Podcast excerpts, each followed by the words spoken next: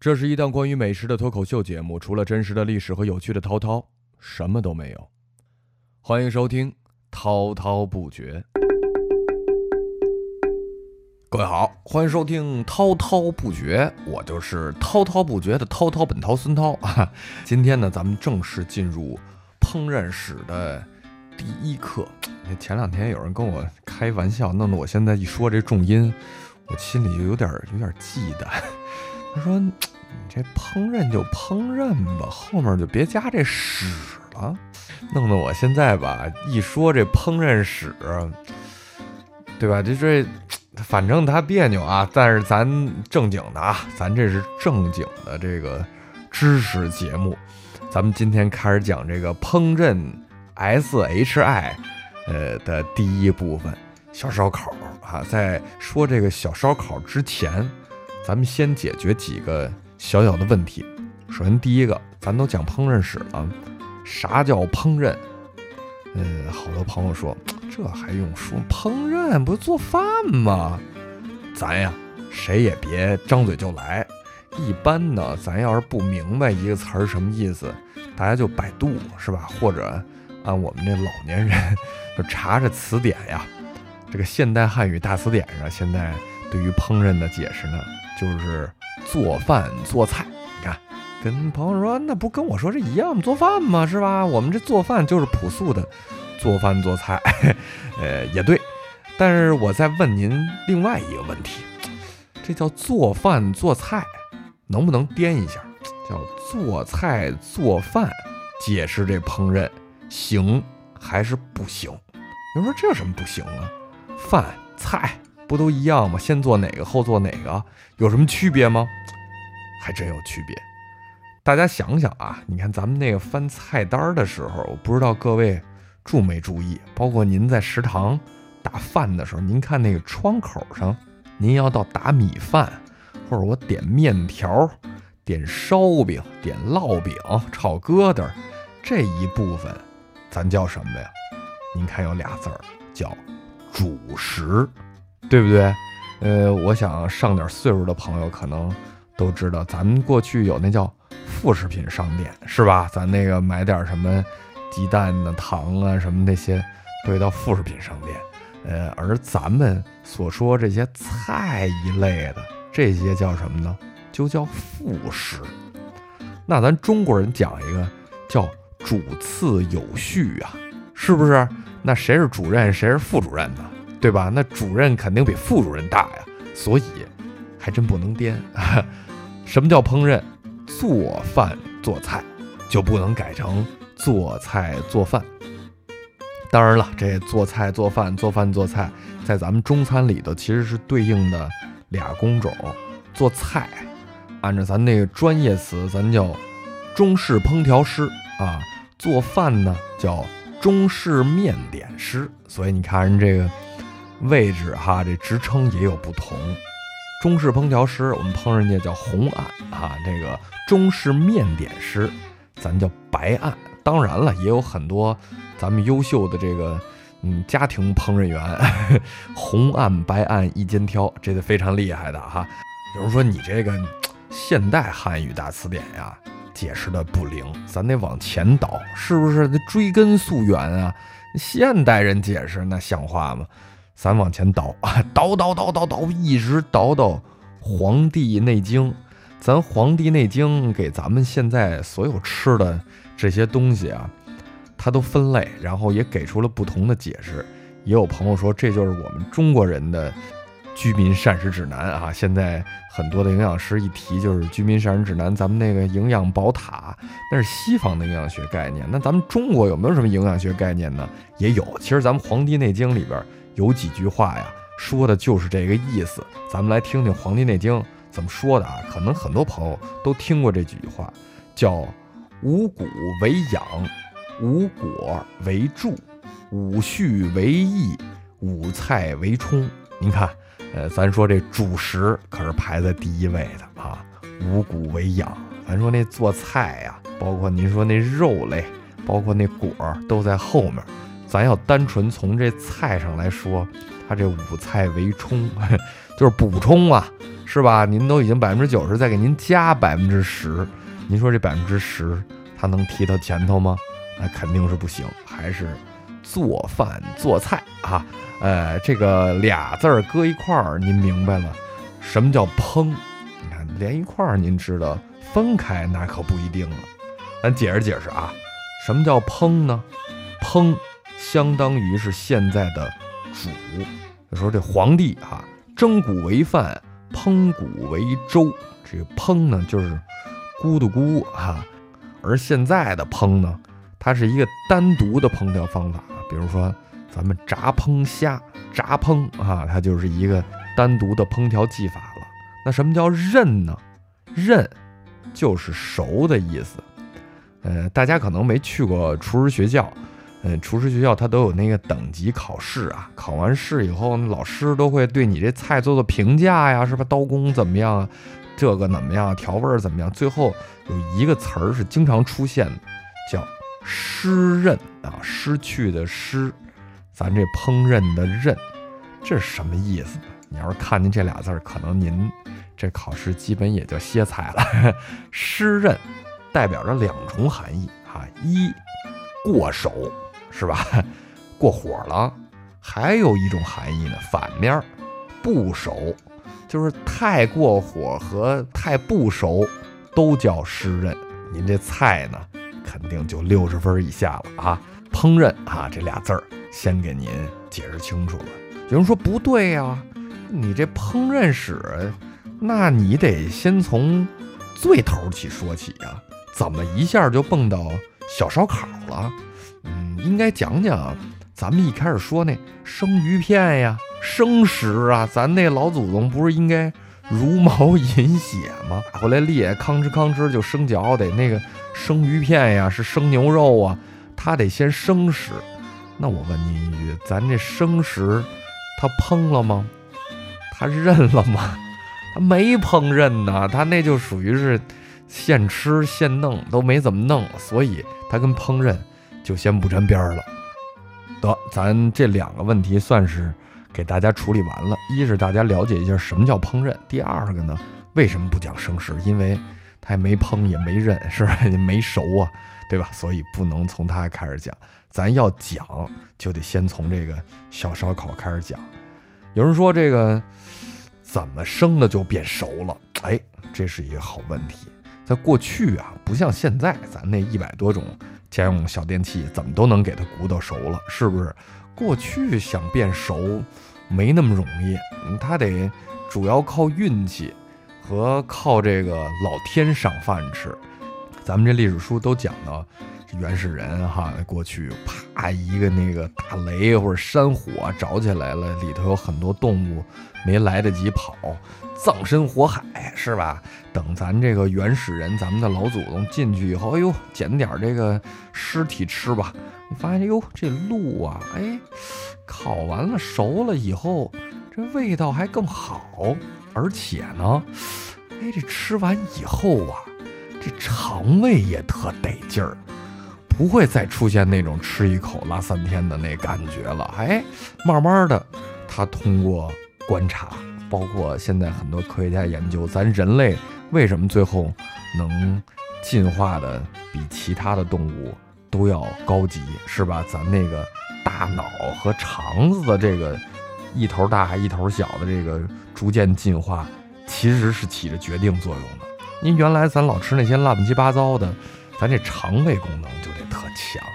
到后来以后，发现老吃熟的这挺好，营养也能吸收，哎，大量的养分就往脑子上走，肠子就没以前那么强了。所以就是此消彼长啊，最后造成了咱现在人这么厉害。咱们接着说回这个由生变熟，嗯，打雷是吧？这个肉熟了以后拿来，他觉得好吃。这就是天然之火，天然之火完了呢，大家觉得你也不能老靠天吃饭的，是不是？还得这个自己动手，丰衣足食。渐渐的，这不就钻木取火？这大家都知道了，咱也不赘述了。当然，从这个钻木取火，再到后来了，咱们的这老祖先逐渐的学会了怎么保留这个火种，是吧？那一年到头这火都得有啊，包括是不是得派一人，这火可千万不能熄灭。那古代这火就一直不灭吗？呃，也不是不灭。咱现在都讲这个中华文化的伟大复兴啊，呃，现在有很多的这个咱们民族节日越来越受重视。你看，很多专家也在讲说，这清明节不只是祭祖，它还有其他的一些功能啊，是吧？大家那可以春游啊等等的。其实和清明挨着，还有一个节，可能现在很多朋友都不知道，叫寒食节。寒食节它跟清明节可不是一天。当然有可能重合在一天，但是一般呢和清明节会错个一两天。你看咱现在清明已经固定了，四月五号清明节是吧？寒食节呢其实也有固定的日子，寒食节是冬至后的一百零五天。大家想想啊，冬至后的一百零五天什么时候？正好是春天。春天的时候呢，过去老讲春天呀。天干物燥，你看咱按五行，春属木啊，是吧？这木火土金水，尤其北方的春天，可能大多数朋友更有感觉。它其实也是干树杈子，风还比较大，这个时候是最容易着火的。古代人呢，他也有这个朴素的防火概念，因为那时候大家也有财产了，是不是？你这时候要是来点小风儿哈，攒了好多年，一下回到解放前，谁也受不了。所以呢，呃，在寒食节这天，大家其实要进行一特大型的祭祀活动。这为什么叫寒食呢？现在老有人说是跟介子推有关系，是吧？呃，当然那是一个故事，但是我个人觉得还有一个说法，其实更可信，就是在这个一年的过程当中，咱不是过去古代人啊，已经学会保留这个火种了，那这火一年到头都不灭吗？那肯定不行，是不是？到这个寒食节这一天的时候，有一个重要的活动，就是把这旧火得灭了，然后大型的祭祀生新火。这就等于是咱通过祭祀活动啊，然后祈求这一年的这个用火平安吧，是不是？所以啊，在这一天。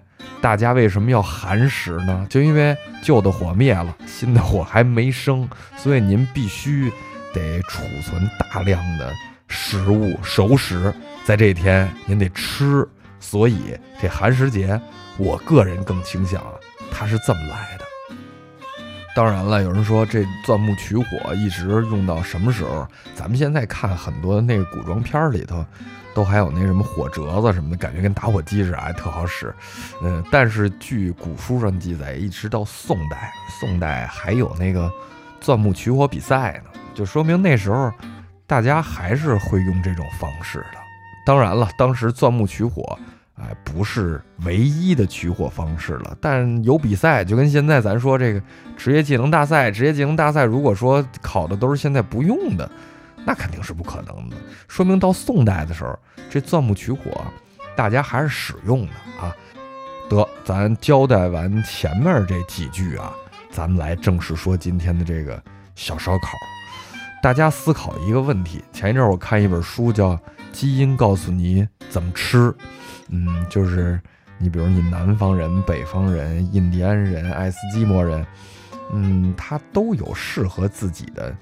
一套食谱，这个食谱从哪儿来呢？那就从你基因里找。而这个烧烤，大家仔细思考一下，你看咱们现在中国，别管八大菜系、十六大菜系，多少菜系？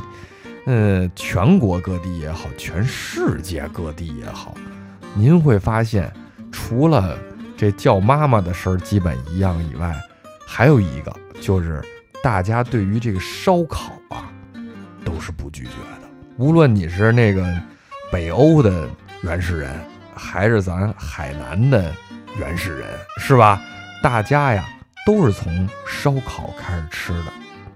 可能啊，在人类的基因当中，对于美食的共同起点，可能还真就来自于这个小烧烤。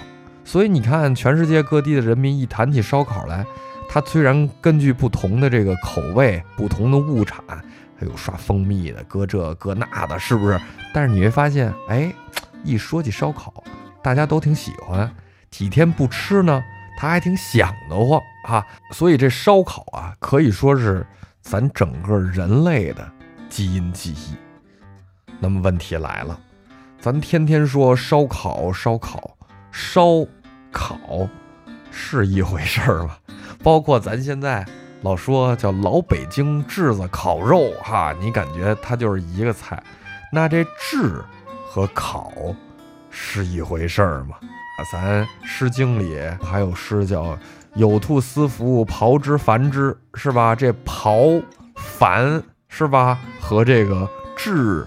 烤烧，这都什么区别呀？听起来好像都是搁火上烤吧烤吧就给吃了。哎，要不说呢，咱现代人啊，觉得咱们好像科技发达了，但是在吃这方面，我个人感觉咱不如古人讲究。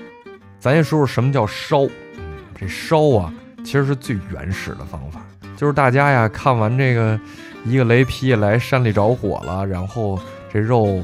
烤熟了以后好吃，大家单纯的第一步模仿就是火有了，把这肉什么的咵就扔里头，扔里头。那时候也没有说这几成熟几分熟是吧？没有这概念。嗯，什么时候捡出来，什么时候算，也有可能是这火什么时候灭了，什么时候算啊。所以啊，按咱一开头讲的那个，咱那烹饪的那湿刃的概念，那个时候烧出来的。一定是湿刃的，要么就是肉太厚，里头您这叫不熟，是吧？要么就是外头那层啊，这个火太大了，烤糊了，您这叫过熟。反正都是湿刃，所以烧是最原始的，呃，可能也是最不好吃的这么一种，呃，咱现在说的烧烤方法啊。咱接下来再说说炙，烧完了以后，大家也琢磨呀，说这。是比原来那生的好吃点啊，但是这个咬一口糊不拉几的，是不是？那过两天都致癌了，是吧？嗯，那个时候当然也不知道什么叫二三苯丙比啊，但是他反正觉得这黑嘎巴不是那么好吃的，发苦。再往里咬咬吧，往里咬咬，感觉去了胡嘎巴那部分还行啊，但是再往里走。这三分熟的狍子肉啊，它多少差点意思，不是那么好吃的。那咱怎么能给它进步进步？是不是咱白长这脑子了？那要不有人说这架起来呀？是不是你这火它一会儿大一会儿小，你控制不了，控制不了？那咱要把它。抬起来点儿，一会儿你看那个火大了，咱那把这肉，哎，拿起来是不是跟现在咱看那烤羊肉串儿，它咵这火呼火苗子上来，赶紧扇一扇，是不是喷点水是？那这不就不容易烤糊了吗？所以这炙应运而生。什么叫炙？可能大家就明白了，就是把这肉啊，穿起来，架起来烤啊。这烤的位置呢，可能是。在这个火焰的上方，也有可能呢是在火焰的这个中方。有人说：“哟，这不是现在跟咱们那烤羊肉串就非常像了。”有人说：“这新疆的羊肉串是吧？” 那问问新疆朋友，现在咱老说这个新疆的羊肉串，其实是咱这个丝绸之路从咱中原传过去的。咱中原当时有一种吃法叫蛋炙，口字旁俩火落一块儿那个蛋。炙呢，就是咱们说这个老北京炙子烤肉这个炙，这个据考证，就是把咱那肉啊串成串儿，然后烤，传到那边，渐渐就变成了新疆的羊肉串儿。可能人家那边羊也确实好，是吧？方法可能是咱的方法，但是到人家那边发扬光大，就跟到石家庄大家都吃安徽板面一样，咱也不知道这。安徽朋友到底吃不吃？但是反正到安徽，他好像也分地区，有地区吃，有地区不吃，那没有那么大名气。但是你说到石家庄，好像这遍地都是，这就是安徽的这一个食物到了石家庄，它发扬光大了，是不是？这都有可能的哈。呃，咱说完了这个炙，再说说烤，烤呢就是比炙呢又要更进一步了。刚才咱们说了，这炙啊是把这个肉呢放在这火的外焰或者内焰，但是呢还是直接跟火接触，虽然比原来那个稍微可控一点，但还是容易糊。嗯，后来呢，大家就觉得这糊不好，咱要不离它远点儿，稍微架起来一点儿。按现在的话说，不直接接触火啊，咱利用它那热辐射。这能不能行呢？后来一试，哎，还真行，是不是？这上面烤着它热的乎的哈，但是呢，它也不糊，所以呢，这就比较容易控制火力了。烤起来、转起来呢，嘿，它也比较方便了，是不是？转圈烤啊，受热得均匀呀。于是烤又一步的进步了。有人说，那这刨什么意思？这刨其实就是大炮的炮啊。这刨咱也不能说叫更进一步吧，但是它其实有一个意外的这么一个小收获。你看啊，我自己分析这个没有专家给我佐证，我觉得这刨啊可能是和烤前后脚出来的，因为你在这制的阶段，大家解决不了的一个问题就是它糊啊。那糊怎么解决呢？两个方向，一个呢。走向烤，那我离开你这火，用热辐射不直接接触是吧？我打不起，我躲得起，我躲了。还有一个呢，躬身入局，是不是？我靠近你最危险的地方最安全。那有人说，那不就回到烧了吗？哎，那不就没进步，那不就退步了吗？这时候大家想一方法，就跟现在咱们炸东西似的。你怎么一炸下，不是干了？哎，穿个衣服是吧？你上个浆，挂个糊，对吧？给他穿一层衣服。古代人也懂得给穿一衣服。那时候倒也没有说是玉米淀粉啊、绿豆淀粉这些都没有。那个时候说这肉拿回来了以后，那怎么烤不糊？这路边都有黄泥巴呀，啪啪啪把这泥巴给糊的糊在上头。糊完了以后，啪扔到这火里，最后烤完了以后，这泥巴也硬了，把这泥巴往下一扒，里边因为没直接接触火呀，所以肯定它不可能糊。有人说，这不是洪七公叫花鸡吗？哎，嘿，这叫花鸡还真就是这刨这个技法的现代应用。而且啊，古代人呢往上一呼这个泥，不光开创出了一种新的烹饪技法。它还带出一副产品，大家想啊，你这肉外面是这泥，这泥一烤，它那火好几百度，咵一下也给烤熟了，烤硬了。砸下来以后，有人发现，哎，这每一片每一片它有不同的坡度啊，是吧？你看这一块儿里头圆的乎的，哎，也硬了。那我能不能拿它存点水呀？是吧？我那个。嗯，盛个什么东西呀？就发现，哎，这玩意儿挺好用啊！而且你看这泥烤硬了以后，你再搁水里，它也不往开化了，好用。这不就是陶器吗？是吧？